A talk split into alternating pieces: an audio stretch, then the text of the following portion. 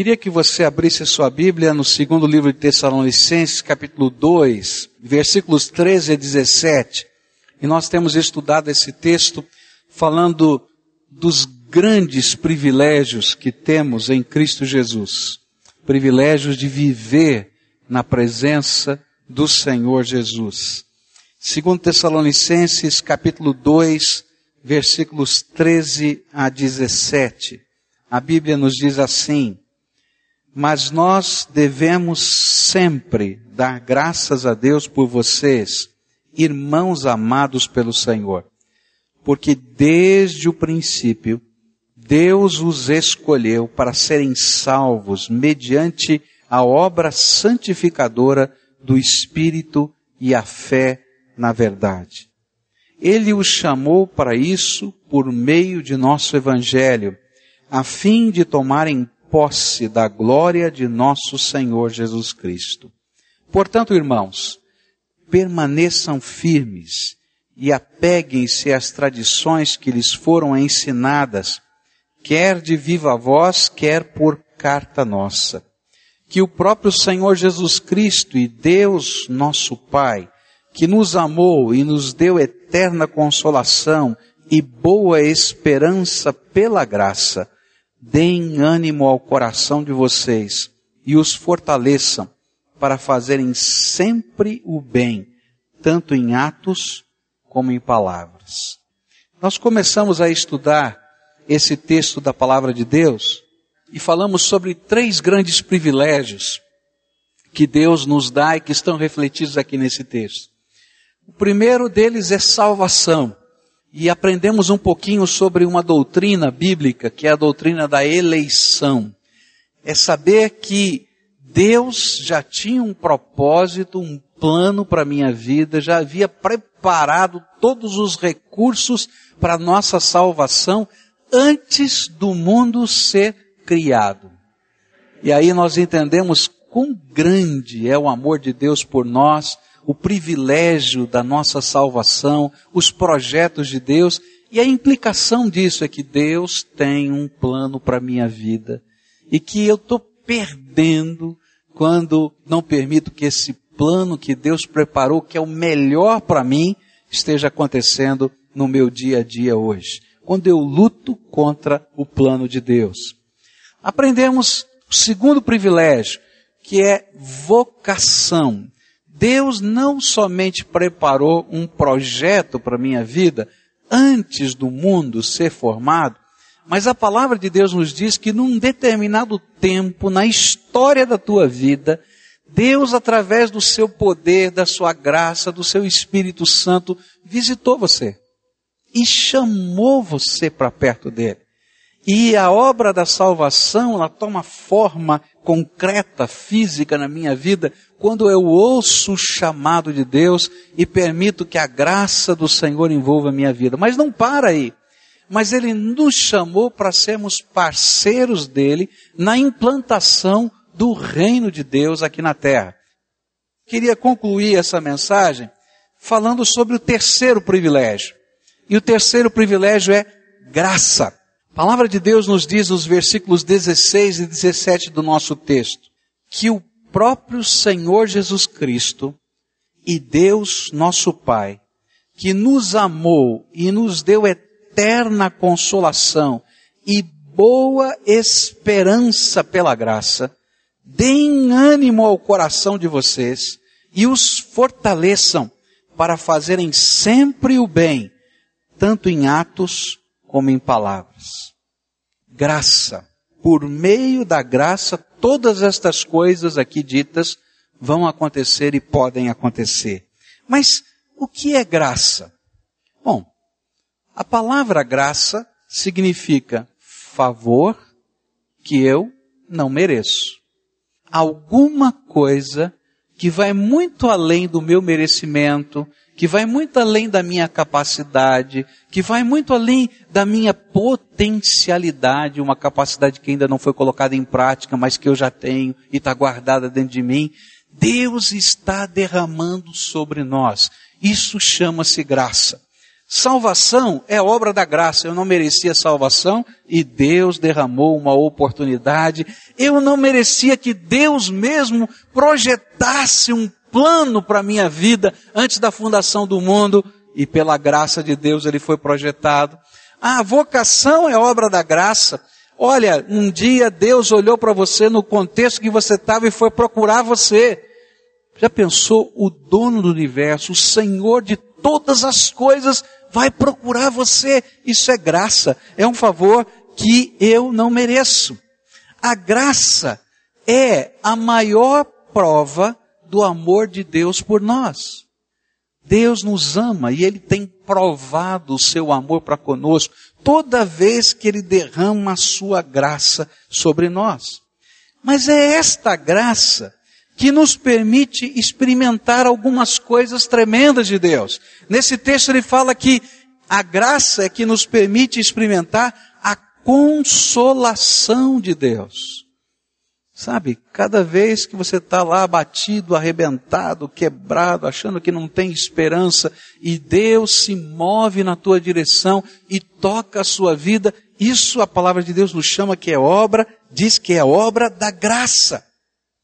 Essa consolação de Deus, ela acontece aqui, agora, na nossa vida, por causa do mover de Deus na nossa direção, e isso é graça.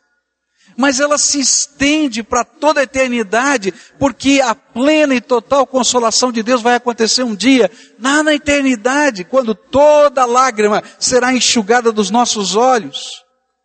Isso é graça. Graça.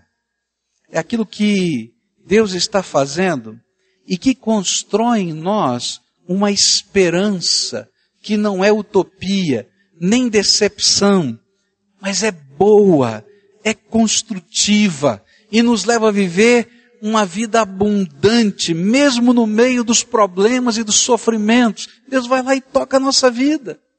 Isso é graça. Graça que eu não entendo. Graça que eu não compreendo.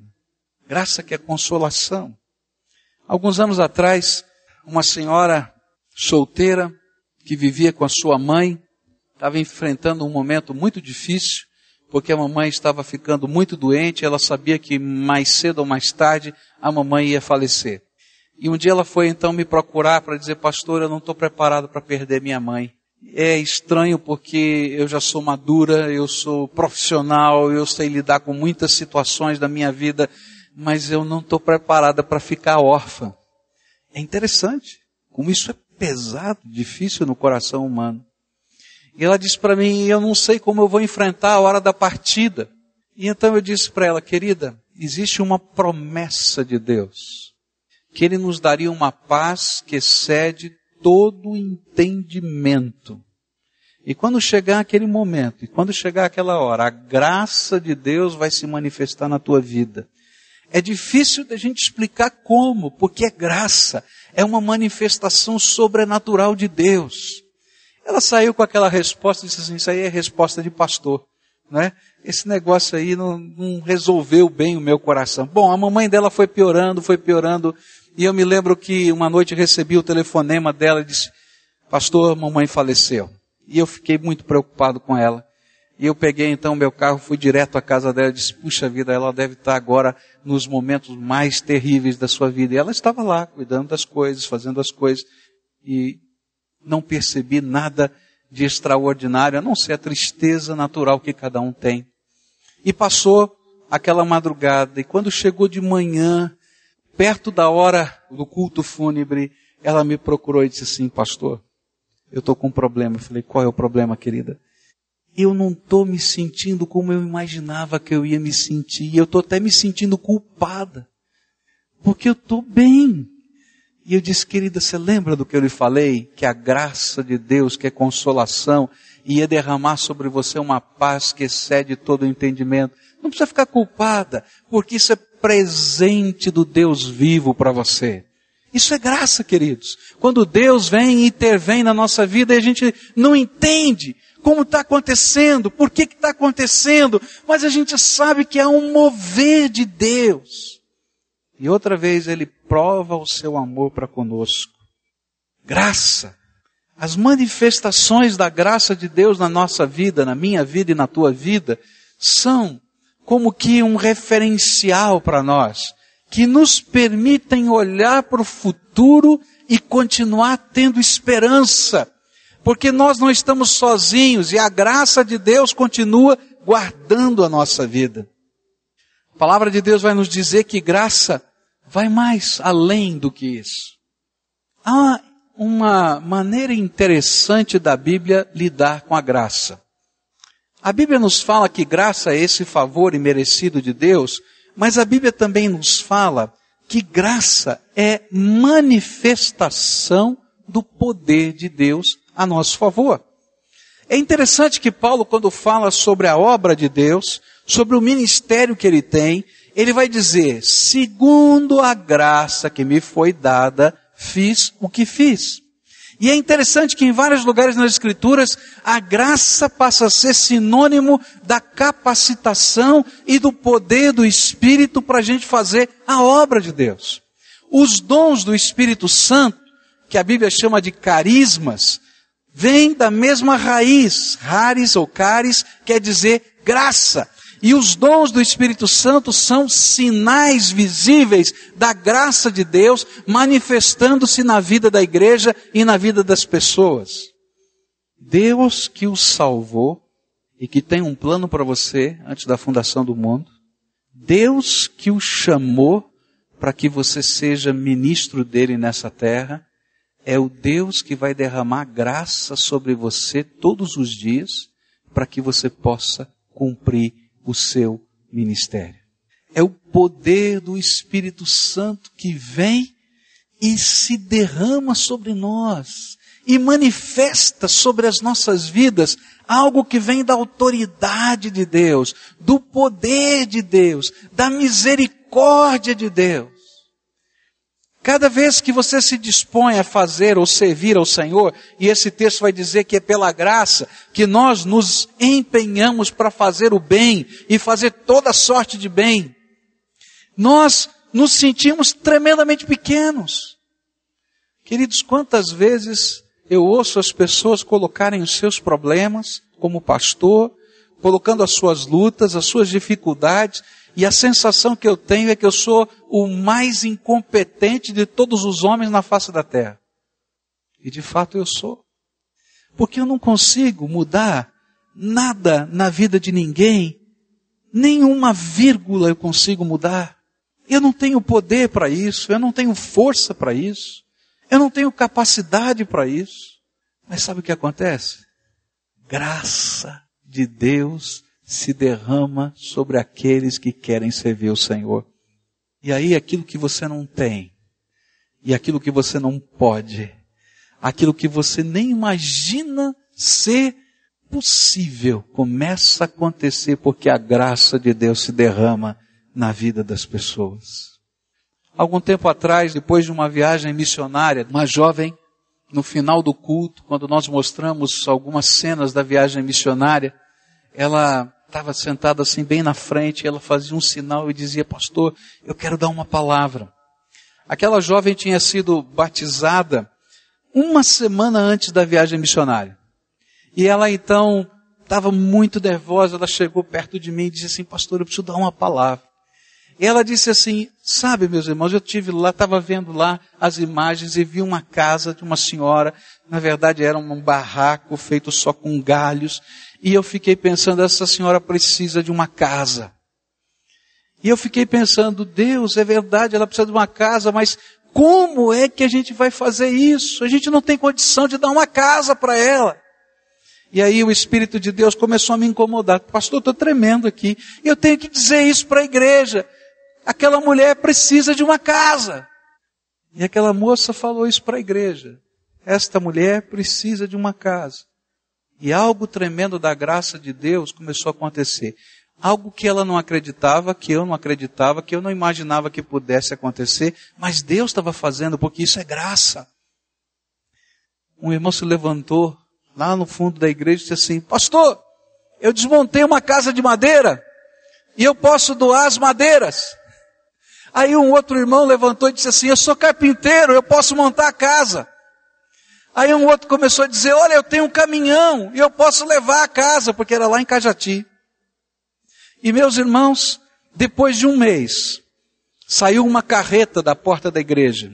Aquelas carretas com três rodados, sabe? Aquelas trucadas de três rodados. Imensa. Com a casa toda pré-montada em madeira para ser levantada. Todos os, os utensílios domésticos, todos os móveis e aquela casa foi levada para Cajati. E quando chegou lá em Cajati, o caminhão não conseguia entrar no terreno da mulher, porque era um fim de mundo, tinha riacho no meio e tudo. Então eles pararam e foram na prefeitura. Chegaram na prefeitura e disseram, olha, nós trouxemos uma doação, explicaram toda a história, e o caminhão não chega, nós precisamos de ajuda. E aí o prefeito da cidade ficou sabendo disso, foi conversar com eles e colocou à disposição aquelas máquinas que tem aquelas caçambas, né, para arrumar as ruas, para levar as coisas na caçamba e, e colocar ali.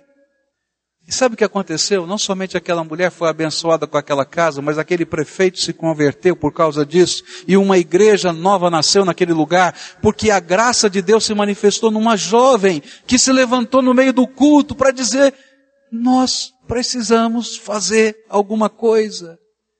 Não foi ela que fez. Não foi essa igreja que fez. Não foram os homens que fizeram. Não foi o prefeito que fez. Foi a graça do Todo-Poderoso se manifestando na nossa fraqueza. Meus irmãos, às vezes a gente ora com umas pessoas, situações tão complicadas, tão difíceis. E a gente ora. Meus irmãos, eu não tenho poder. Você não tem poder. Mas toda vez que você ora, algo da graça de Deus começa a acontecer na vida das pessoas, porque Deus derramou graça sobre os seus filhos, favor que a gente não merece e que pode ser concretizado na forma de poder do Espírito na vida das pessoas. Você quer saber mais? Deus derramou algo da sua graça sobre cada um de nós.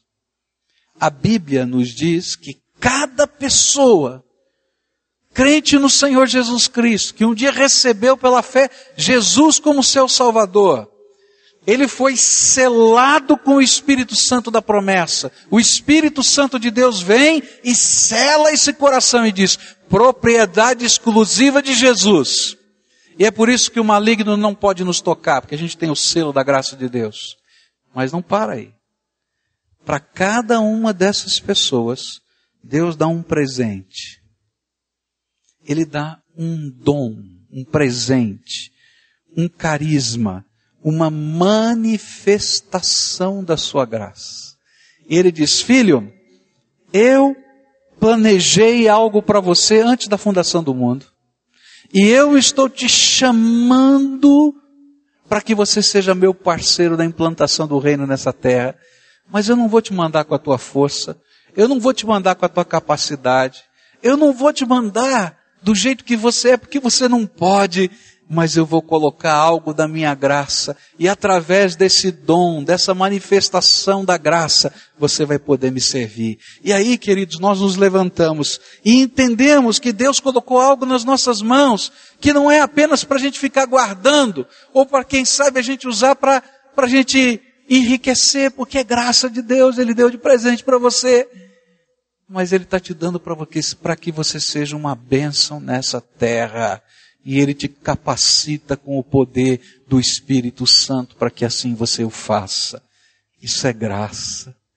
E cada vez que você está andando por essa terra, e você se torna ministro de Deus, fazendo alguma coisa a favor de alguém, em nome de Jesus, a graça do Todo-Poderoso se manifesta e se torna sinal visível do amor de Deus na vida das pessoas. Isso é graça. Que privilégio! Graça, para muita gente, é sinônimo de milagre. Você já ouviu alguém dizer assim, eu recebi uma graça? Hã? Já ouviu? E o que, que significa? Eu recebi um milagre. Por quê? Porque toda vez que a graça de Deus se manifesta, algo sobrenatural do reino de Deus está acontecendo entre nós. Deus está agindo. Queridos, Deus tem um projeto. Ele quer virar esse mundo de ponta cabeça. Esse mundo está perdido, está quebrado, está arrebentado, não tem jeito.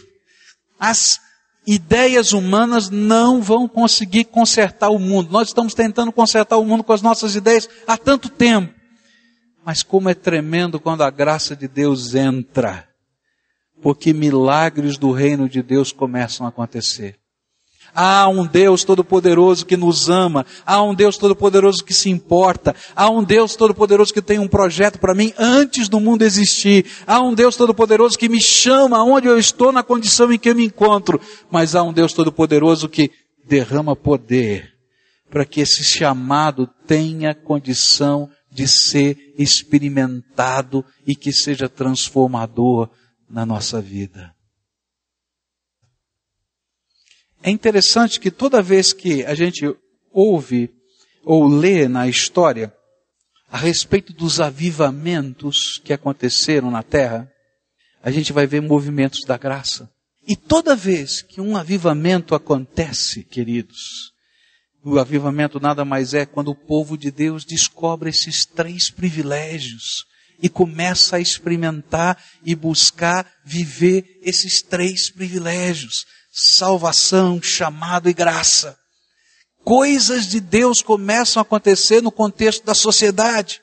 Quando houve o grande avivamento na época de Wesley, foi justamente a época em que, de uma maneira sangrenta, a Revolução Francesa tentou construir um novo mundo.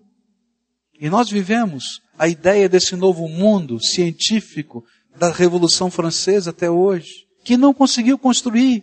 Mas nessa mesma época do avivamento inglês, que aconteceu por Wesley, no meio daquela situação que era a revolução industrial, no meio de tantas questões de injustiça que certamente redundariam numa revolução também na Inglaterra, Deus começa a transformar a sociedade inglesa porque a graça de Deus entra naquele lugar. E quando você começa a ler a história, você vai descobrir que as leis de libertação dos escravos aconteceram por ali e a Inglaterra foi o grande mentor da libertação dos escravos no mundo. Por quê? Porque havia gente de Deus lá dizendo, isso é injusto. O trabalho infantil começou a ser tirado da história. Sabe por quê? Porque tinha gente dizendo, não, as nossas crianças precisam crescer como crianças, porque a graça de Deus estava no meio daquele povo e eles começaram a fazer toda sorte de bem e uma sociedade foi abalada e chacoalhada pelo poder do Evangelho. Eu não quero dizer que a Inglaterra é perfeita. Está vivendo o pós-cristianismo, perdeu tudo quanto ganhou, porque se esqueceu da graça. Mas eu quero dizer para você que Deus quer fazer mais através da tua vida. E quero dizer mais, a graça de Deus é uma fonte inesgotável. Você já experimentou algo da graça? Eu quero dizer para você que Deus tem mais. Você já experimentou algo do poder de Deus na tua vida? Eu quero dizer que Deus tem mais. Deus já pôde usar as tuas mãos de alguma maneira, a tua vida, para a glória dele? eu quero dizer que Deus tem mais.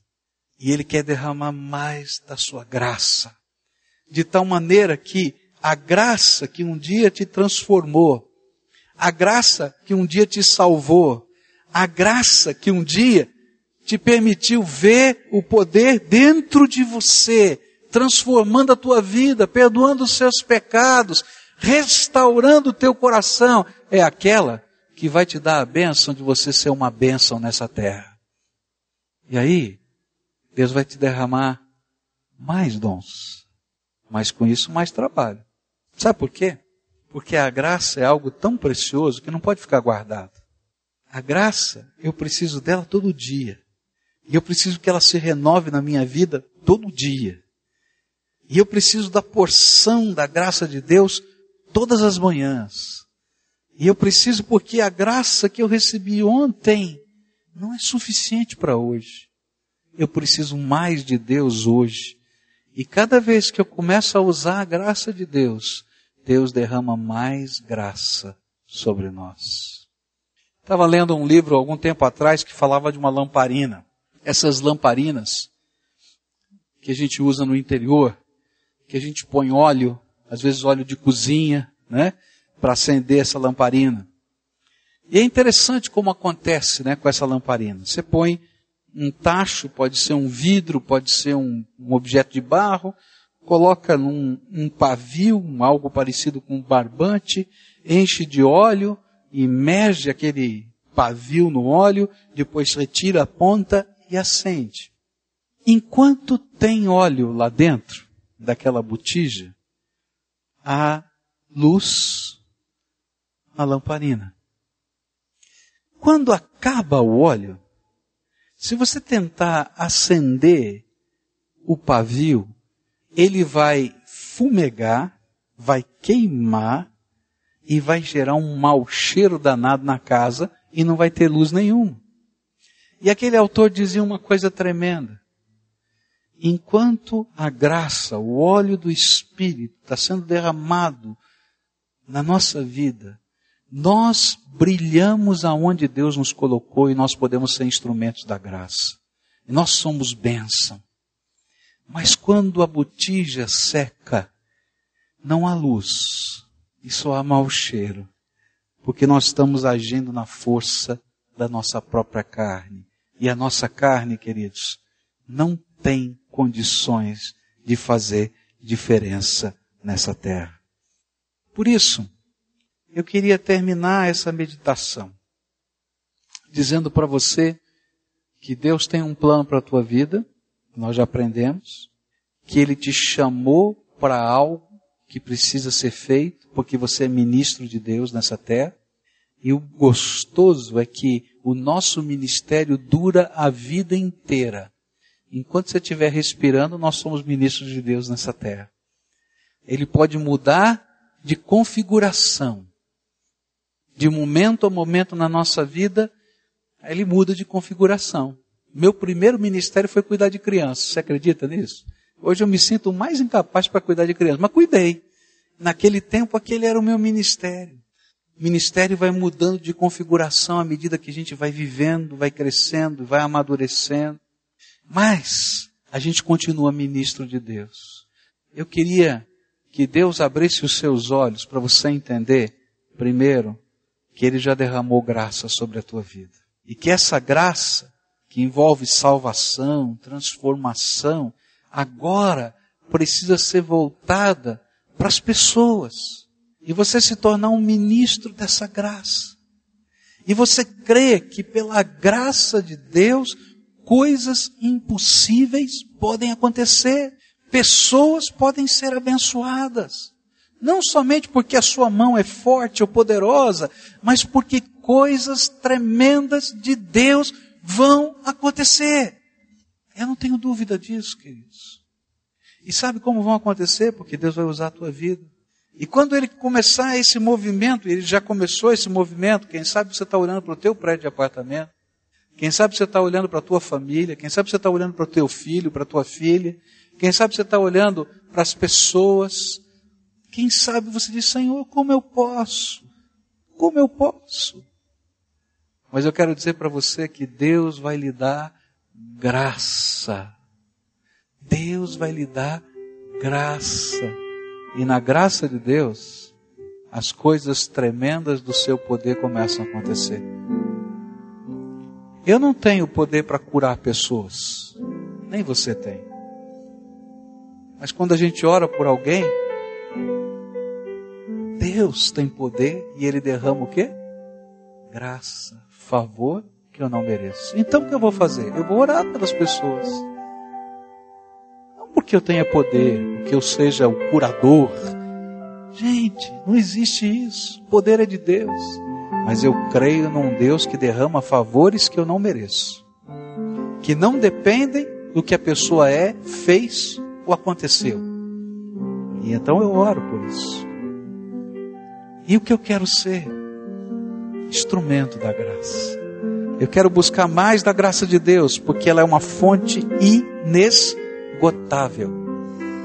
Se você já experimentou algo da graça de Deus, Deus olha para você e diz: Filho, pode buscar que tem mais. Tem mais. Eu sou infinito. E eu queria desafiar você a buscar essa graça. E sabe, a ter coragem de dar passos de fé para usar essa graça.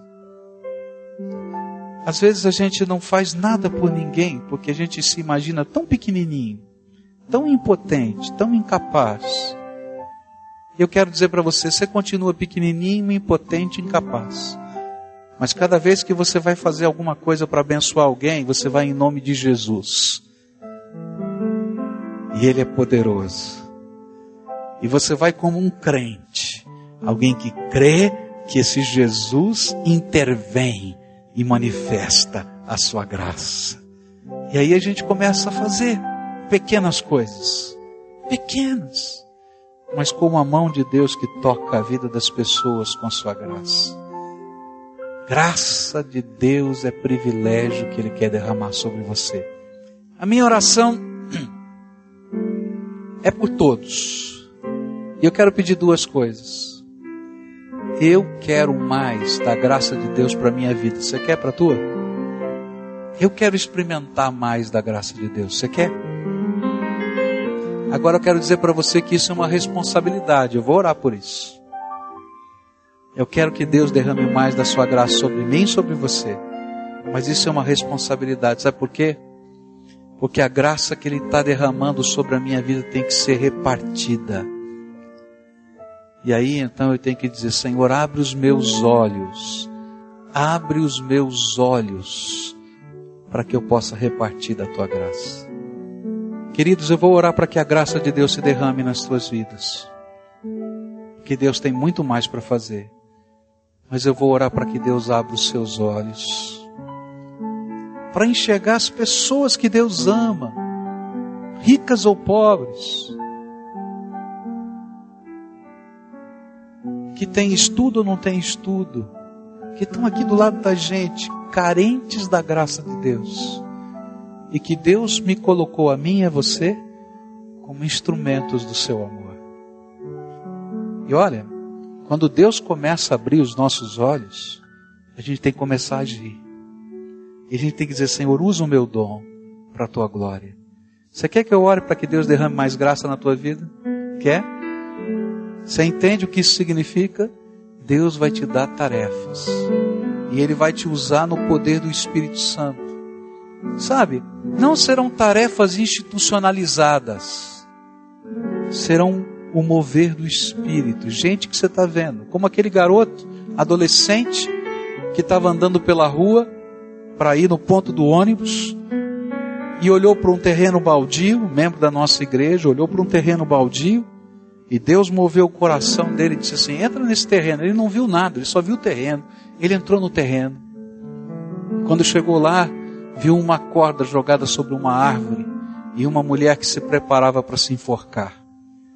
E ele então disse: Não, senhora, senhora não vai se enforcar aqui hoje. Deus me mandou aqui. E ele não sabia mais o que fazer. Pegou seu celular, ligou para um dos pastores da igreja e disse assim: Olha, vem aqui agora. Eu não sei o que fazer, mas vem aqui. É já. E aquela mulher não se enforcou porque havia alguém com olhos abertos para ser instrumento da graça de Deus. Um menino que Deus usou. Deus quer usar a tua vida, filho. Cheia da graça e do poder do Espírito, mas de olhos abertos para ver ao redor e dizer: Senhor, pode me usar. Você quer que eu ore? Posso orar por isso? Não curva a tua fronte. Senhor, muito obrigado muito obrigado. Muito obrigado porque antes que o mundo existisse, o Senhor já me amava. E quando eu estava sendo formado no ventre da minha mãe, o Senhor se alegrou ao ver que aquele ser que o Senhor já havia sonhado e planejado estava sendo gerado. Eu te louvo, Pai, porque de uma maneira tremenda que eu não consigo entender, o Senhor tem demonstrado o teu amor por nós. Eu te louvo, Senhor, porque um dia na minha história, o Senhor me visitou e o Senhor me chamou para perto de Ti. Eu só tinha 12 anos de idade quando isso aconteceu e o Teu Espírito falou tão forte ao meu coração. E eu descobri que o Senhor estava vivo, que o Senhor podia tocar nossa alma, que a gente podia ter uma comunhão intensa com o Senhor, que o Senhor fala conosco. Eu te louvo porque o Senhor me salvou, porque o Senhor me chamou. Eu te louvo por isso. Eu te louvo, Pai, porque de maneiras incríveis o Senhor derrama a graça sobre nós. E quando eu olho para mim mesmo, um pecador, e começo a enxergar os meus defeitos e os meus pecados, eu começo a entender, Senhor, eu fico pensando, como é que o Senhor pode usar alguém como eu? E aí eu descubro que o Senhor tem me dado um presente que eu não mereço, graça. E cada vez, Senhor, que eu prego, eu sei que a graça do Senhor está se manifestando. E cada vez que eu oro, eu sinto que o Senhor se manifesta com a sua graça. Não porque eu seja alguém, mas porque o Senhor é bom e a sua misericórdia dura para sempre. E nesta hora, eu, junto com esta igreja, queremos pedir: Senhor, dá-nos mais da tua graça. Nós queremos mais. Se a graça é uma fonte inesgotável, eu quero mais. E eu sei que os meus irmãos estão pedindo a mesma coisa. Mas, Senhor, abre os meus olhos e abre o meu coração para que eu enxergue aonde o Senhor quer que eu divida a graça que o Senhor tem me dado. Pai, abre os meus olhos hoje Abre os meus olhos amanhã, depois de amanhã, de tal maneira que eu seja, junto com os meus irmãos, agentes da tua graça. E que os sinais da tua graça se manifestem na vida das pessoas. Que elas sejam tocadas, que elas sejam curadas, que elas sejam transformadas, que elas sejam salvas, que elas sejam abençoadas pela graça do Senhor como nós temos sido abençoados pelo teu amor. Fica conosco, Pai, e dá-nos da tua graça. É aquilo que oramos em nome de Jesus. Amém.